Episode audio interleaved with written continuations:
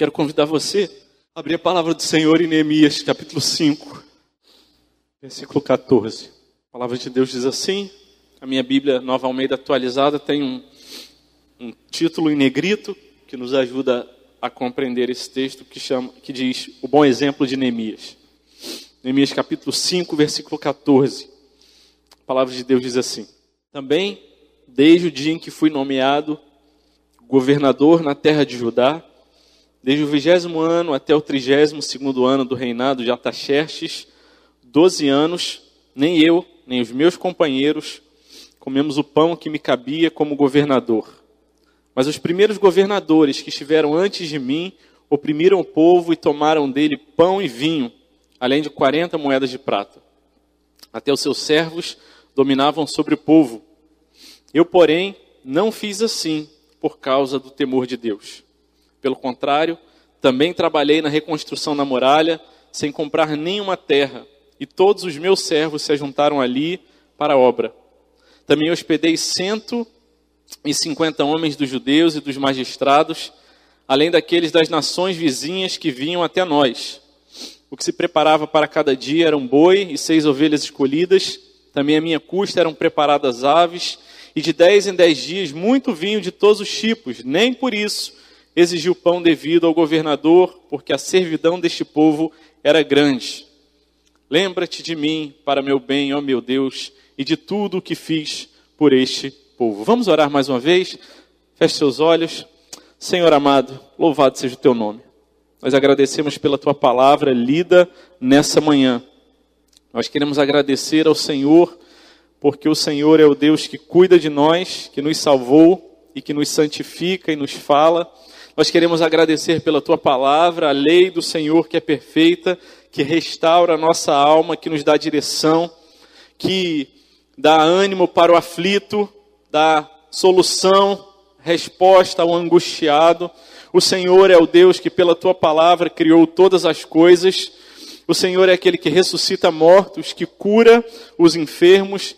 E o Senhor é o Deus que quer nos falar nessa manhã pela tua santa e bendita palavra. Nós pedimos ao Senhor que o Senhor nos dê a graça de termos um coração quebrantado, contrito, na tua presença, disposto a ouvir a tua voz, Senhor, que o teu Espírito Santo nos auxilie na exposição da tua palavra. O Senhor sabe que eu mal posso falar aos ouvidos dos meus irmãos, quanto mais ao coração, é só o teu Espírito Santo que pode fazer isso. Por isso pedimos, Senhor, nos auxilia, nos ajude, nos quebrante, nos humilhe, que possamos sair daqui mais crentes, mais obedientes ao Senhor, mais avessos ao pecado e a tudo que nos separa de Ti. Fala conosco nessa manhã, ajuda-nos, socorre o Teu povo. Nós oramos assim, em nome de Jesus. Amém e amém, Deus. Amém, meus irmãos. O texto que nós lemos aqui no capítulo 5. Ah, do versículo 14 até o versículo 19. Ele é o texto que está inserido na história de Neemias, ao qual temos refletido e meditado uh, nesse ano aqui na nossa igreja.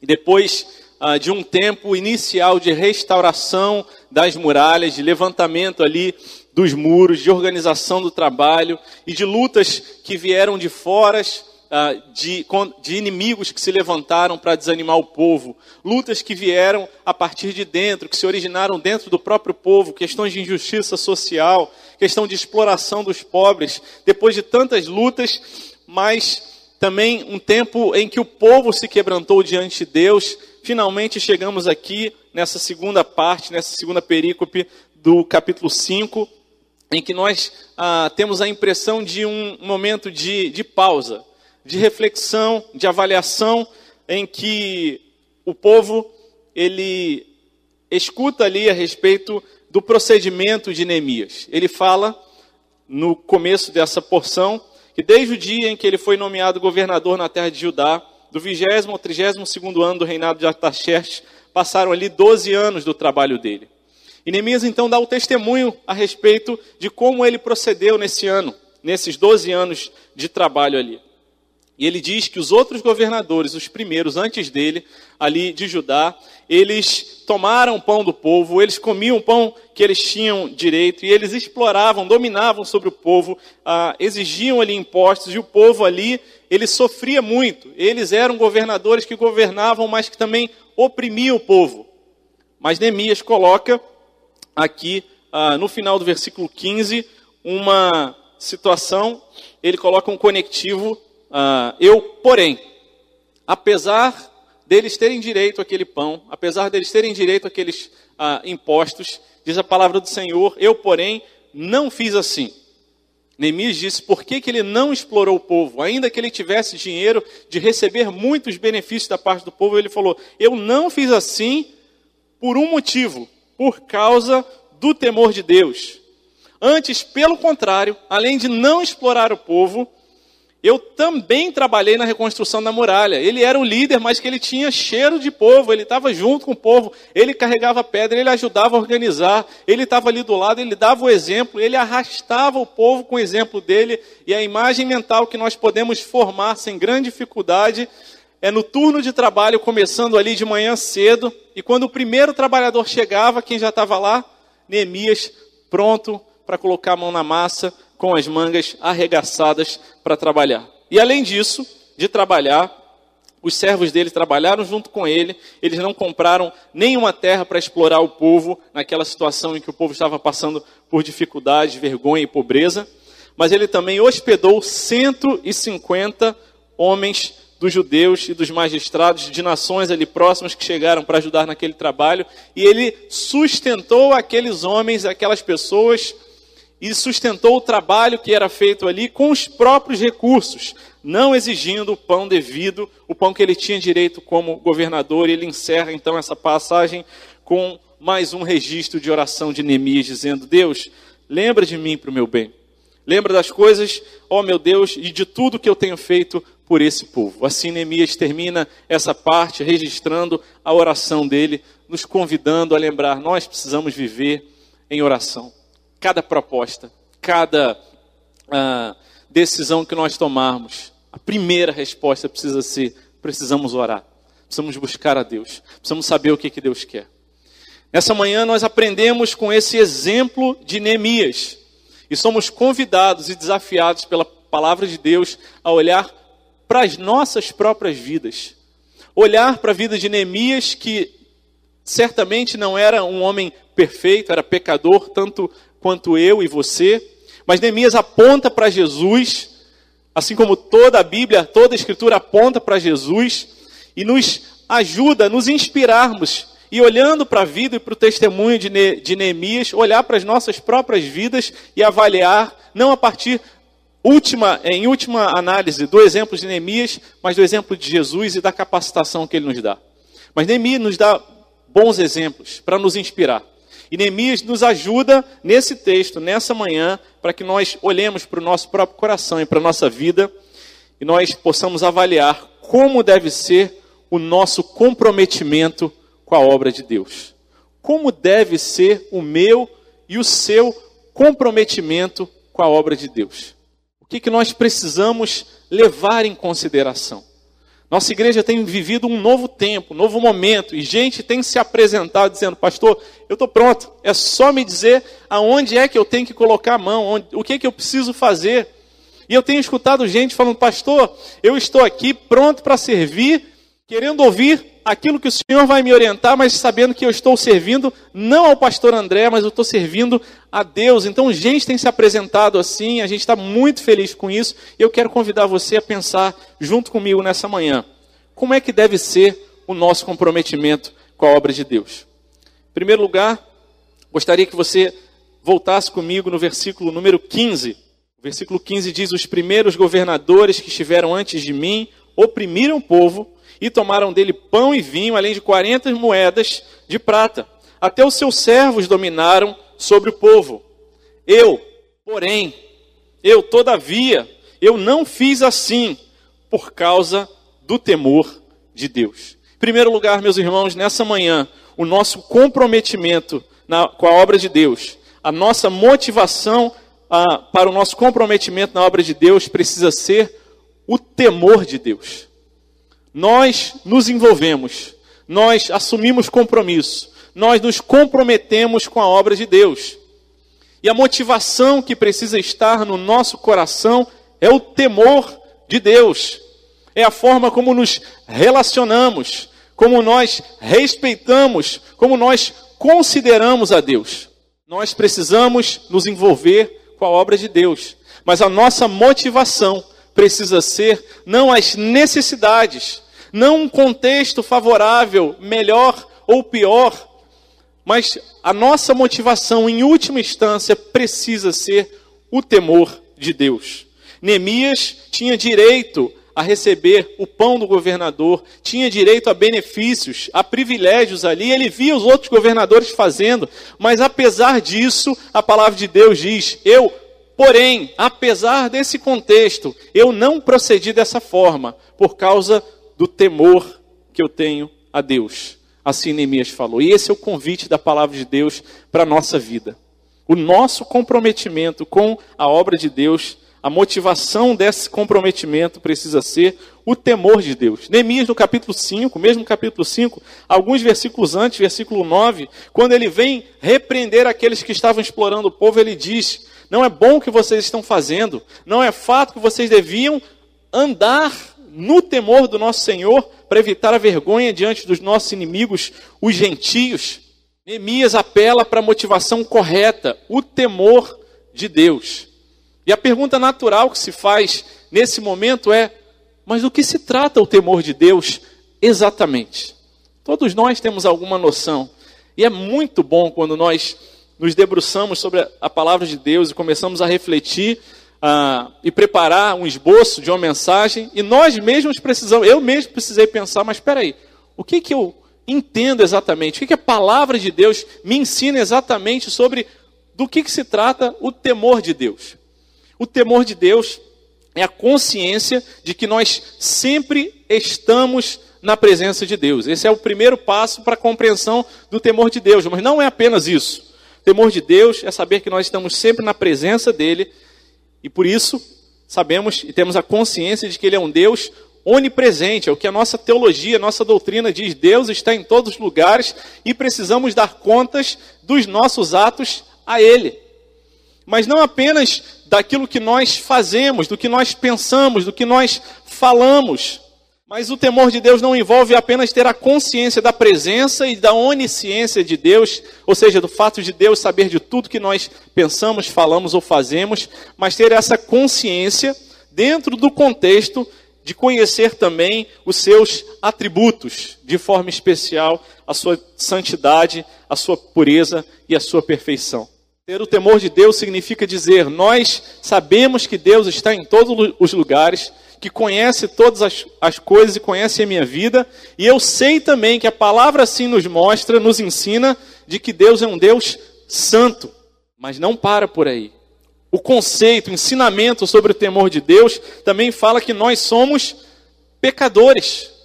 E se somos pecadores diante de um Deus santo, se somos imperfeitos diante de um Deus santo, precisamos ter medo, temer e naturalmente, quando nós ensinamos de forma mais simples, falar, olha, temer a Deus não significa ter medo de Deus, mas eu quero dizer para você que sim, num certo sentido, precisamos ter medo de Deus e do seu juízo, porque por conta do nosso pecado, da nossa situação de pecado, nós ofendemos a santidade de Deus, a pureza dele. É o que a palavra de Deus nos diz. A palavra de Deus nos fala sobre a ira de Deus. Ele, é, sendo um Deus justo, ele é um Deus que pune pecadores. Ele é um Deus que olha para aqueles que vivem em pecado e o destino deles é a condenação eterna, é o inferno. E por isso nós precisamos temer a Deus.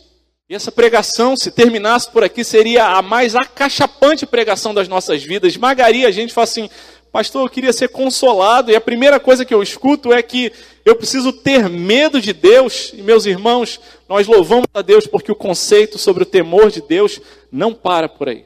Há um Deus, sim, justo, santo, perfeito, diante do qual nós estamos como pecadores imperfeitos inimigos de Deus. E essa má notícia nos levaria ao desespero se não considerarmos aquilo que o Senhor nos revela desde o começo da Sua palavra a respeito da Sua graça e da Sua misericórdia. E por causa da graça e da misericórdia do Senhor, nós podemos viver diante dele com temor, com tremor, mas não sermos consumidos. E não porque nós tenhamos méritos para que a gente possa se justificar e colocar diante de Deus, Deus, eu não sou tão ruim assim, eu até faço coisas boas, não me consuma, não. De fato e de verdade, nós somos muito piores do que aquilo que a gente acha que a gente é. Nós somos pecadores num grau que nem nossa própria consciência tem conhecimento disso. E Deus sabe disso. Mas por causa da sua graça e da sua misericórdia, Ele providencia socorro para os seus filhos amados. Esse socorro está em Jesus. A misericórdia do Senhor personificada, que enviou o seu filho.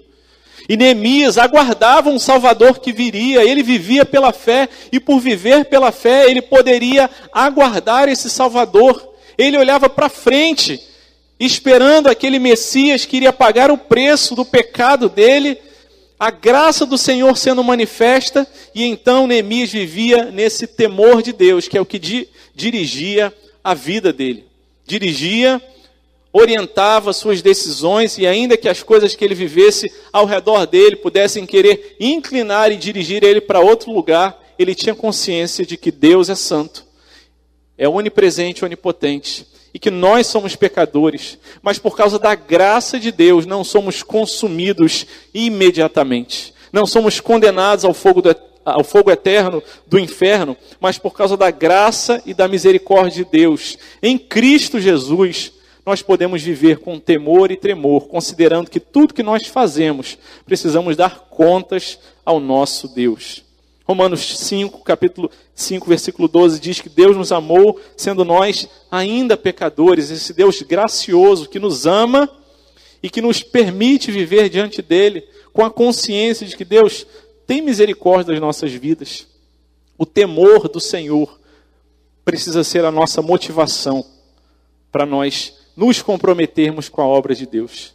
Saber que Deus, eu sou tão pecador, mais do que eu possa ter consciência, mas ainda assim o Senhor me ama, me salvou e me dá o privilégio de servir ao Senhor em gratidão.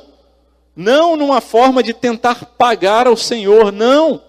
É porque eu fui alcançado e eu vivo debaixo desse temor de Deus, desse respeito, dessa santa consideração que eu posso viver e continuar existindo e servindo e comprometido com a sua obra.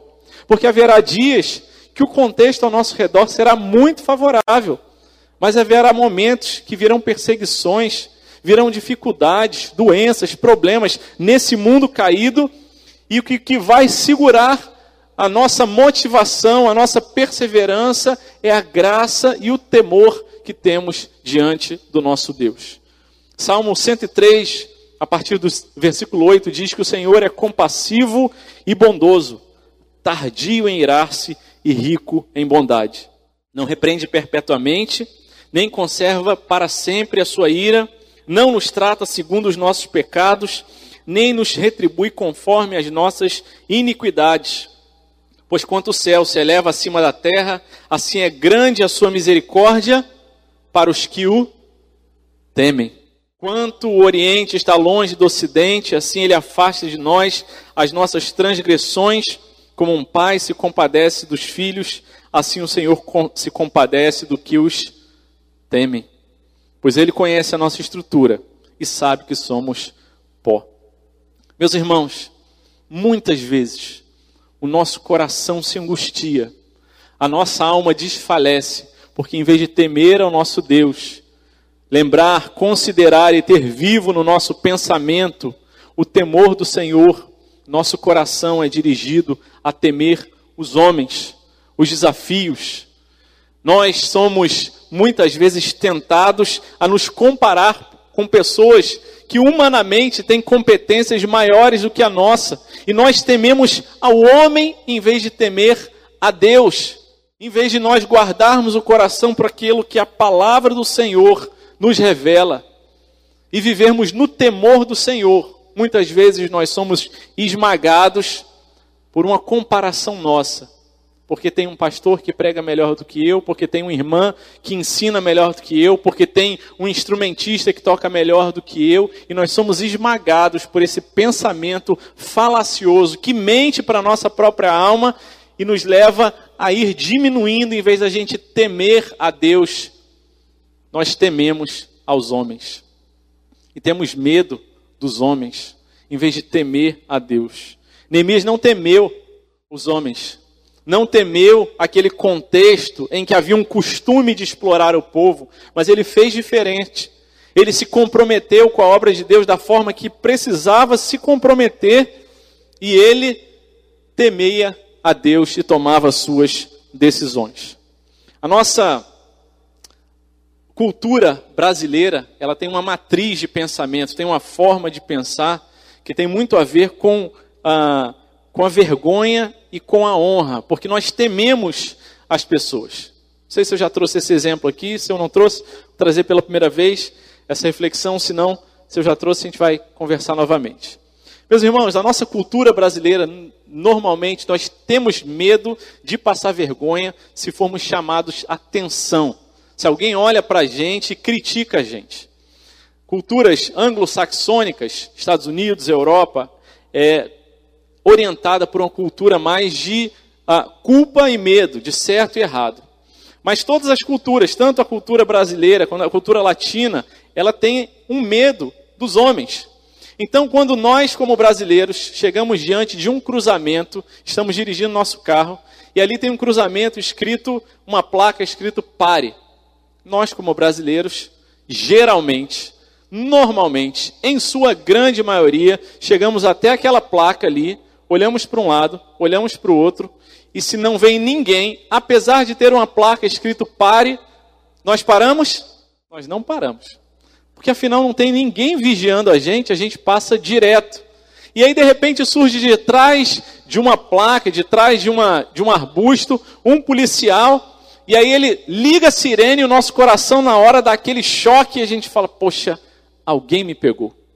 Alguém me pegou, alguém me vigiou, porque essa é a nossa natureza. Está ali a placa, a gente sabe que não pode pa passar direto, a gente sabe que precisa parar. Mas a gente fala assim: ah, eu não respeito as placas. No final das contas, é isso que a gente está dizendo. Pode passar direto aqui. Recebendo, quando a gente recebe amigos de fora do Rio de Janeiro, e a gente entra, anda em algumas áreas do Rio de Janeiro e aí vê alguns sinais fechados ali, a gente sabe que é uma área que é um pouco mais perigosa, a gente dá aquela reduzida, olha para um lado, olha para o outro e avança o sinal. Confesse seu pecado, eu confesso o meu, é verdade. Porque a gente tem não medo do sinal de obedecer a coisa, mas a gente teme aos homens, aos homens. Esse é o temor que nós temos. Outras culturas não, a pessoa chega ali, para diante do, da placa de, de pare, mesmo que não venha ninguém, ele não reduz apenas, mas ele para o carro, olha para um lado, olha para o outro, então ele segue. Há outro tipo de temor no pensamento dele, mas temor e dar contas das nossas ações é uma característica fundamental e básica de todos os seres humanos. Mas quando nós tememos aos homens mais do que nós tememos a Deus, nós incorremos num erro grave. E nós precisamos lembrar que nós precisamos temer a Deus acima de todas as coisas e de forma especial na obra de Deus. Você tem temido mais a Deus ou tem temido a situação ao seu redor?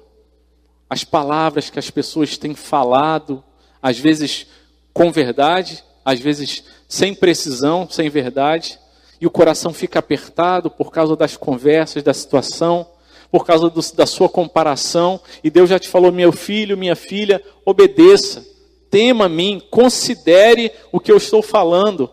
Não considere o seu próprio coração, porque às vezes nós tememos mais o nosso coração e o nosso pensamento. E Deus está falando: olha, confia e tema a mim. Eu sou Deus Santo, você é pecador, eu sou justo, mas eu te amei. Eu sou o Deus misericordioso, que tenho grande misericórdia para os que me temem, que se compadece dos que me temem. E meu filho, minha filha, não temos homens, tema somente a Deus. Não tema a situação, a política, o contexto econômico, social. Considere-os, mas em última instância, guarde seu coração para que você tema a Deus e não nenhuma outra coisa ou seu próprio coração.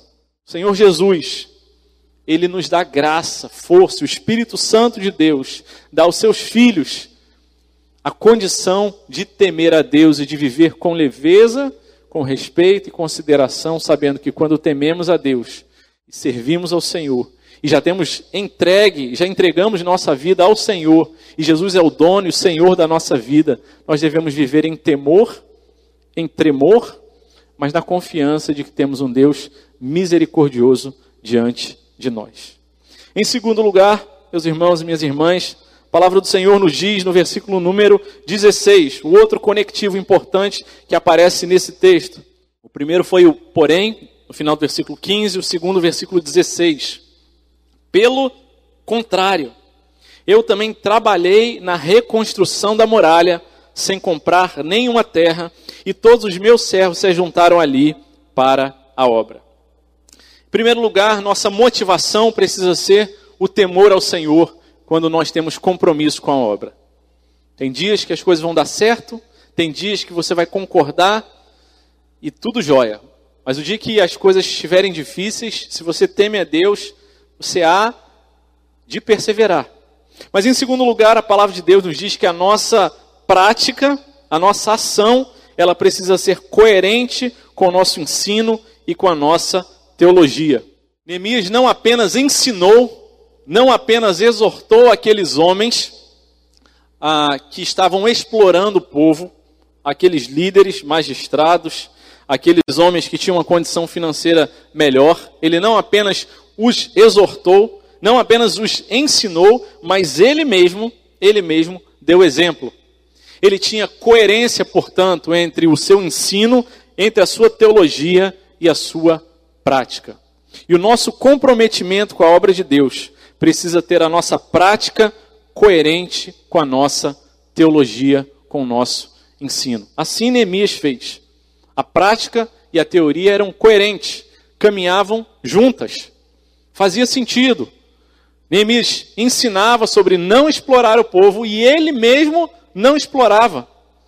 Neemias ensinava sobre ajudar na construção e coordenava o povo, e ele mesmo ajudava a carregar e dava exemplo. E esse é um grande desafio para a igreja. Não só um desafio, mas um privilégio de viver uma vida de coerência. Aquilo que eu ensino, aquilo que eu prego, aquilo que eu falo, que eu acredito, é também aquilo que eu vivo. E quando a gente vive assim, com a nossa boa teologia bíblica, centrada em Cristo, cristocêntrica, uma teologia de acordo com a palavra de Deus. Mas ela não é apenas teórica, mas ela também é prática. E é prática ah, fundamentada nessa boa doutrina, nessa boa palavra. Nossa vida de coerência, ela dá frutos para a glória de Deus. E nós vimos isso, esse pequeno pit stop, essa parada aqui no capítulo 5, é só uma revisão daquilo que já vinha acontecendo ah, na vida de Neemias. Ele ensinava, encorajava, corrigia e dava exemplo e praticava com coerência aquilo que ele ensinava. Esse é um grande desafio para a gente, o comprometimento com a obra de Deus. Meus irmãos, o Senhor Jesus, ele tratava com muito amor, misericórdia, graça, paciência, longanimidade, aqueles que chegavam diante dele como ah, tendo sido pegos em flagrante ah, pecado. Ele, olhou, ele recebeu a mulher pega em adultério, e enquanto todos acusavam, ele falou: mulher, se acalma. E ele fala para aqueles acusadores: olha, aquele que não tiver pecado, pode tirar a primeira pedra. Nós conhecemos a história, foi saindo um de cada vez. Ele acolhe aquela mulher fala: olha, cadê aqueles que te acusavam? Eles foram embora? Olha, eu te perdoo, eu não vou te condenar, mas vai, não peques mais, e que a sua vida agora de encontro comigo seja uma vida coerente e com os pecadores, com Zaqueu, um homem que era cobrador de impostos, odiado pelos, pelas pessoas, Jesus teve misericórdia. e tantos outros assim, como Mateus também, que era cobrador de impostos, Jesus chamou para ele, e havia uma atitude sempre de misericórdia, de graça. Mas as palavras mais duras, dirigidas por Jesus para algumas pessoas, não eram para os pecadores que se arrependiam, se quebrantavam, mas para aqueles que não tinham coerência da sua fala com a sua prática, aos quais ele chama de hipócritas. E três, treze vezes, só no Evangelho de Mateus, ouvimos Jesus dirigindo duras palavras a esses homens, fariseus, escribas, hipócritas. Mateus capítulo 6, versículo 2, Jesus adverte aqueles homens sobre a forma como eles davam as esmolas e chama eles de hipócritas, porque eles queriam ser glorificados pelos homens. Ele fala sobre oração, capítulo 6 de Mateus, versículo 5, e chama eles de hipócritas, porque eles queriam orar e em vez de se quebrantar diante de Deus, eles queriam ser reconhecidos pelos homens. E assim também Jesus dá esse, essa palavra sobre a hipocrisia, quando ele fala sobre jejum. E treze vezes as palavras de Jesus são duras contra os hipócritas, ou seja, aqueles que não tinham coerência entre aquilo que eles ensinavam e aquilo que eles viviam.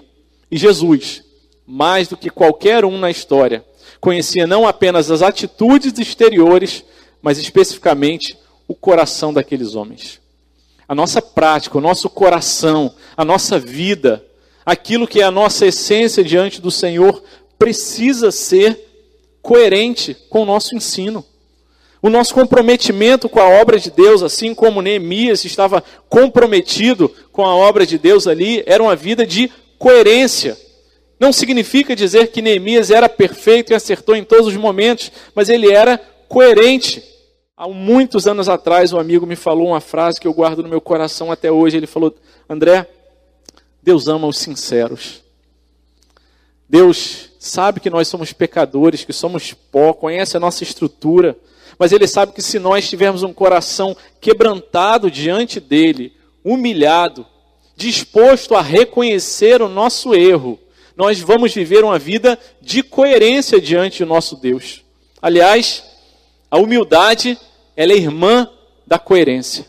Errar é humano, é natural, é comum que a gente falhe, que a gente se equivoque.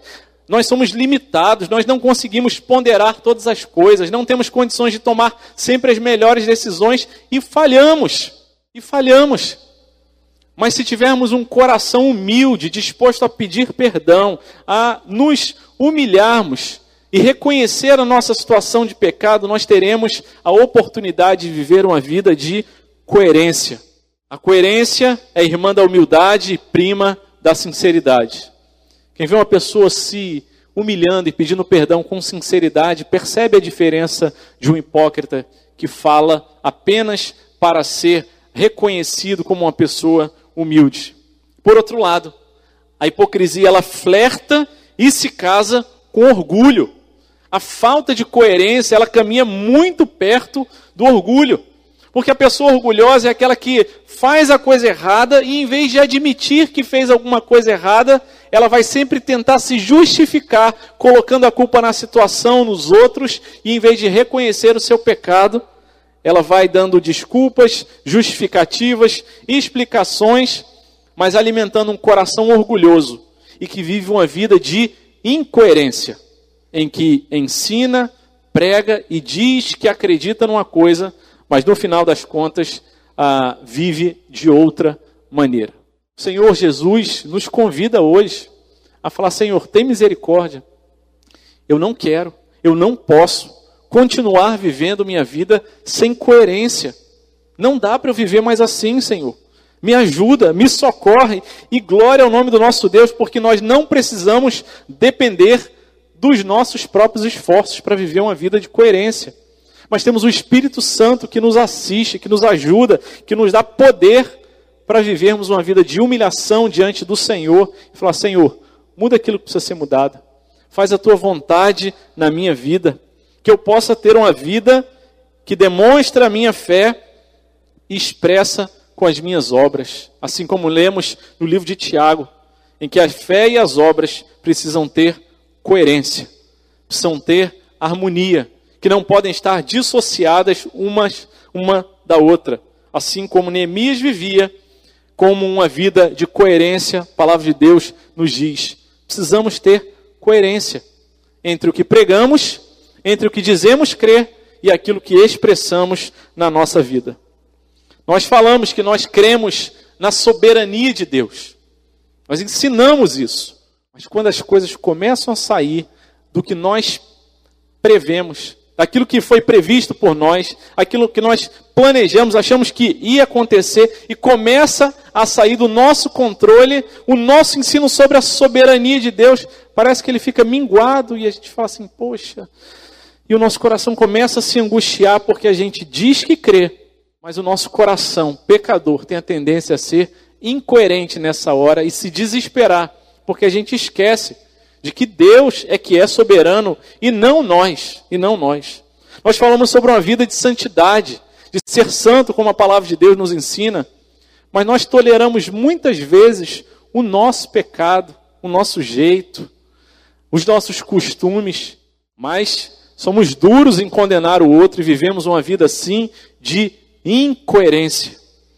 Nós falamos sobre a necessidade de nos comprometermos com a obra de Deus, financeiramente também, mas é no próximo mês, da próxima vez, quando a situação estiver melhor, e vamos dando desculpas e vivendo uma vida de incoerência. Ouvimos, ensinamos sobre a necessidade de perdão, de deixar na presença do Senhor a mágoa e não mais julgar o irmão, mas quando voltamos a encontrar com Ele, o nosso coração o julga, o condena, e apesar de pregarmos o perdão, nós vivemos uma vida de incoerência.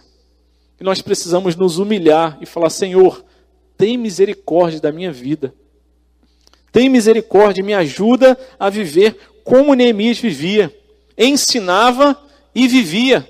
Assim como Neemias apontava para Jesus, o humano perfeito, perfeita coerência, que ensinava e vivia plenamente. Neemias aponta para Jesus, que é o nosso exemplo perfeito, mas não o nosso apenas exemplo perfeito, mas é aquele que nos dá força, graça e possibilidade de viver essa vida de coerência. Uma vida de coerência diante de Deus não é uma vida que a gente tem todas as respostas, que a gente não sofre, não se trata disso mas se trata de dizer: eu creio, eu proclamo, eu ensino, essa é minha declaração de fé, eu vivo essas coisas que eu digo que eu creio. É um desafio para todos nós. Quando nós começamos a olhar e visitar cada cantinho da nossa vida, a gente volta ao primeiro ponto e com temor e tremor diante de Deus fala: Senhor, tem misericórdia, porque eu não dou conta de viver essa vida de coerência plenamente. Eu não dou conta de ah, cumprir a tua lei plenamente. É verdade. Mas glória a Deus porque temos um Salvador. Glória a Deus porque temos um Senhor para a nossa vida, diante do qual nós podemos nos quebrantar e falar: Senhor, me ajuda a viver essa vida de coerência, que vai trazer glória ao teu nome, que vai trazer alegria para a minha vida. Me ajuda a ser um homem e uma mulher sinceros e um homem pronto para reconhecer como quando erra e quando se equivoca em alguma coisa da vida. Terceiro e último lugar, a palavra de Deus diz ali, a partir do versículo 17. Acompanhe, por favor. Versículo 17 diz: Também hospedei 150 homens dos judeus e dos magistrados, além daqueles das nações vizinhas que vinham até nós. O que se preparava para cada dia era um boi e seis ovelhas ah, escolhidas. Também a minha custa eram preparadas aves e de dez em dez dias muito vinho de todos os tipos. Meus irmãos, terceiro ponto da nossa mensagem de hoje é que o nosso comprometimento da obra com a obra de Deus precisa se expressar em nosso comprometimento com os nossos recursos. O nosso comprometimento da, com a obra de Deus precisa se expressar em nosso comprometimento com os nossos recursos. Neemias tinha muitos direitos. Ele podia receber impostos, o pão do governador, mas Neemias não apenas não recebeu, trabalhou junto com aqueles irmãos ali, com aquele com o povo de Deus ali, mas ele sustentou as custas dele, ele investiu o recurso dele naquela obra para sustentar aqueles que vieram de longe para ajudar, porque ele acreditava naquela obra, ele tinha uma vida de coerência e por isso ele colocava os recursos às custas dele, ele sustentou aqueles homens. E meus irmãos, muitas vezes nós temos ah, dificuldade, vergonha, melindre de falar sobre dinheiro na igreja. Nós vemos muitos exemplos horríveis fora em outras igrejas, em outras igrejas. E por isso nós ficamos às vezes contato e cuidado excessivo.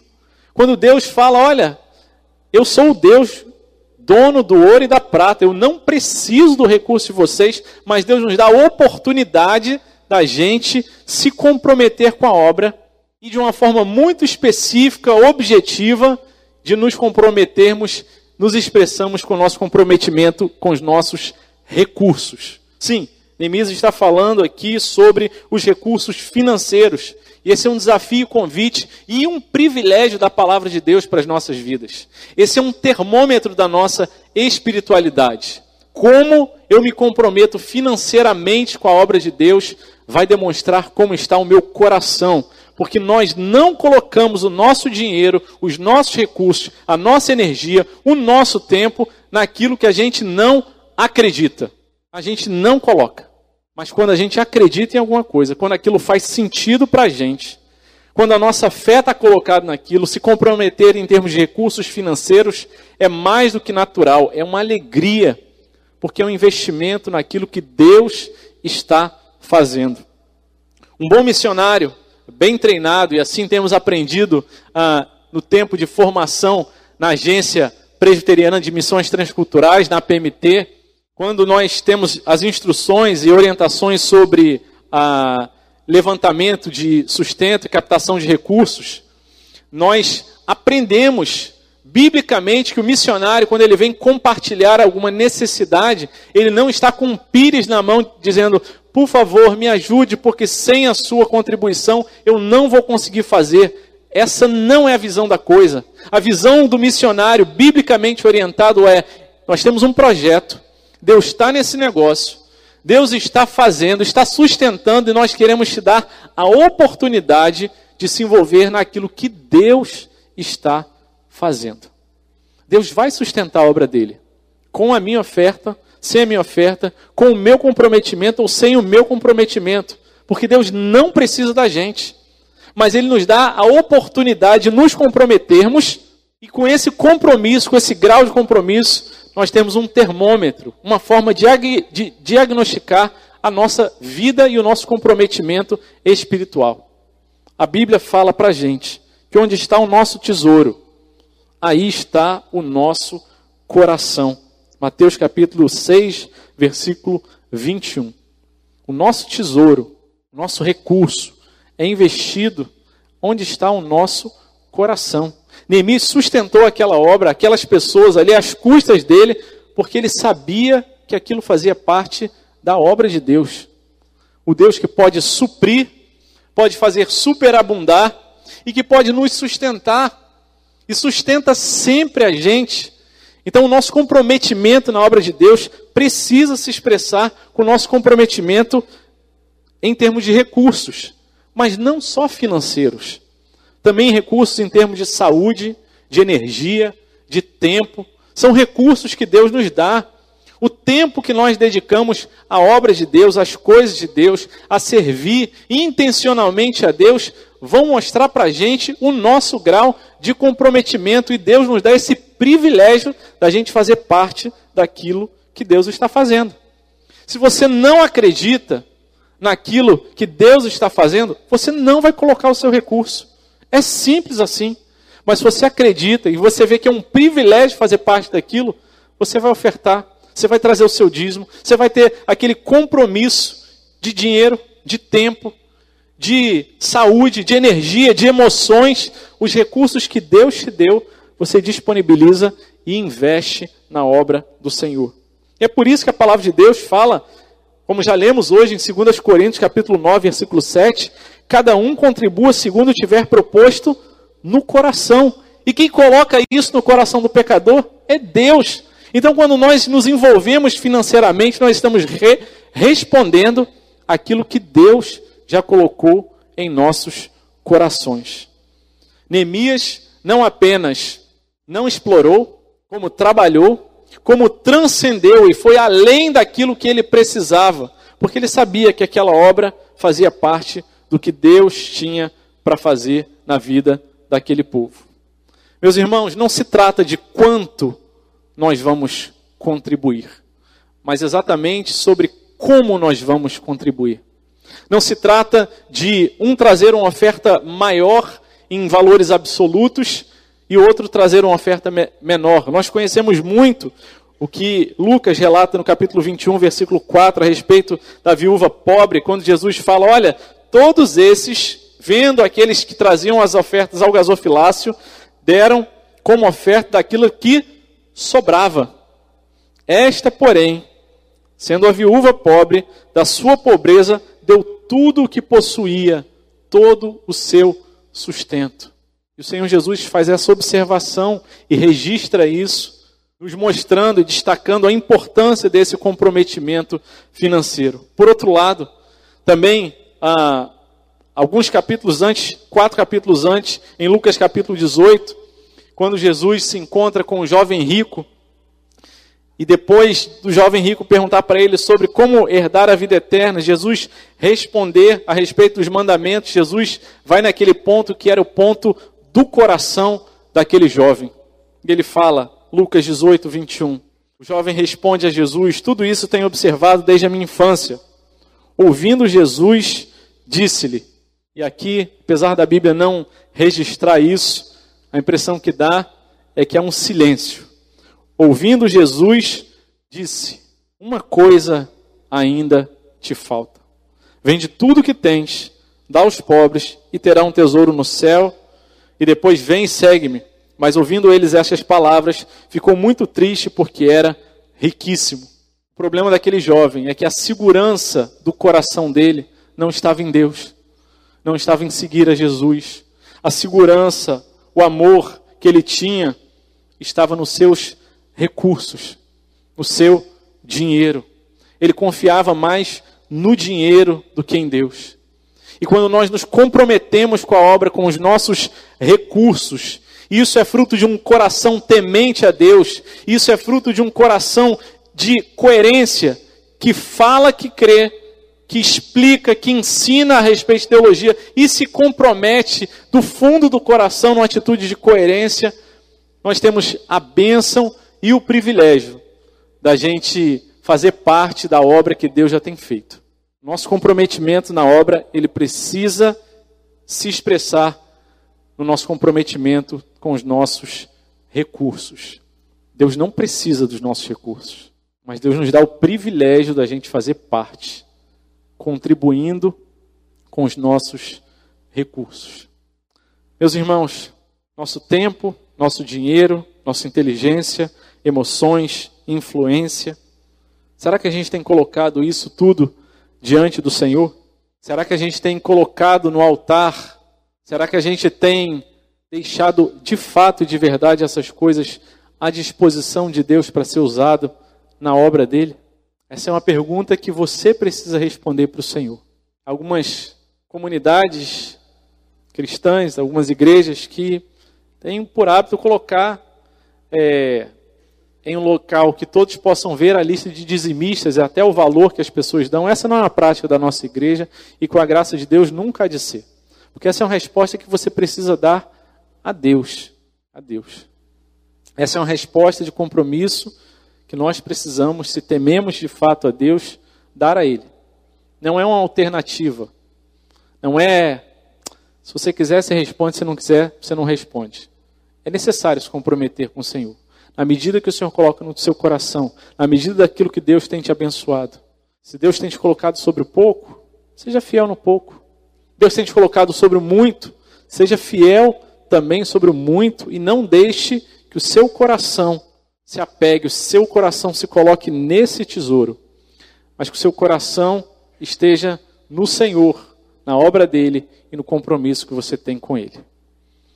Quero convidar você a fechar os seus olhos, abaixar sua cabeça, ter um momento de reflexão diante do Senhor. Deus, como é que eu tenho vivido a minha vida diante de Ti? Senhor amado, louvado seja o Teu nome por essa manhã que nós estamos aqui na Tua casa, ouvimos a Tua palavra, aprendemos com o exemplo de Neemias, que é um exemplo ainda imperfeito, mas que aponta para o nosso Salvador e que diz: Ah, um Salvador que nos ajuda a viver uma vida de temor e tremor diante do Senhor.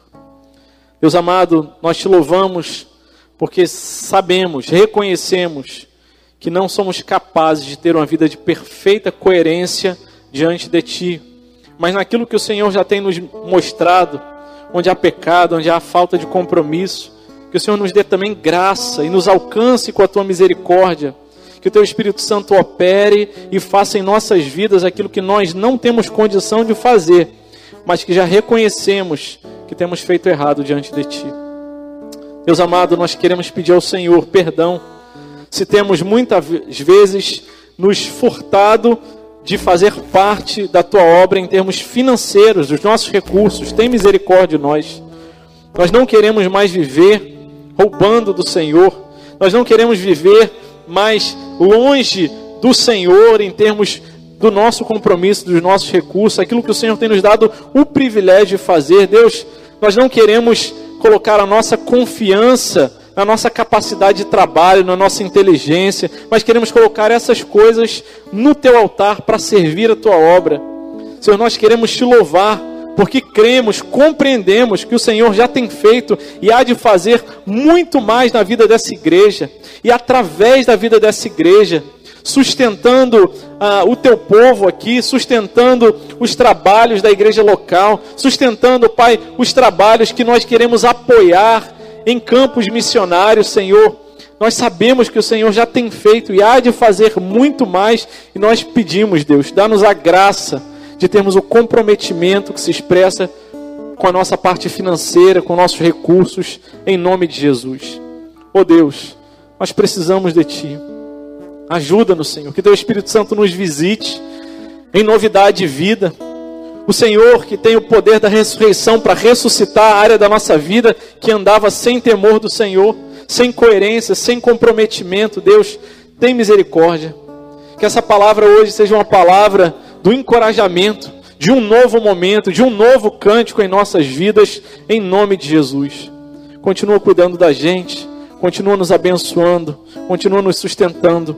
Lembra-te de nós para o nosso bem, ó Senhor, de tudo que a gente tem procurado fazer, mas da tua graça e da tua misericórdia.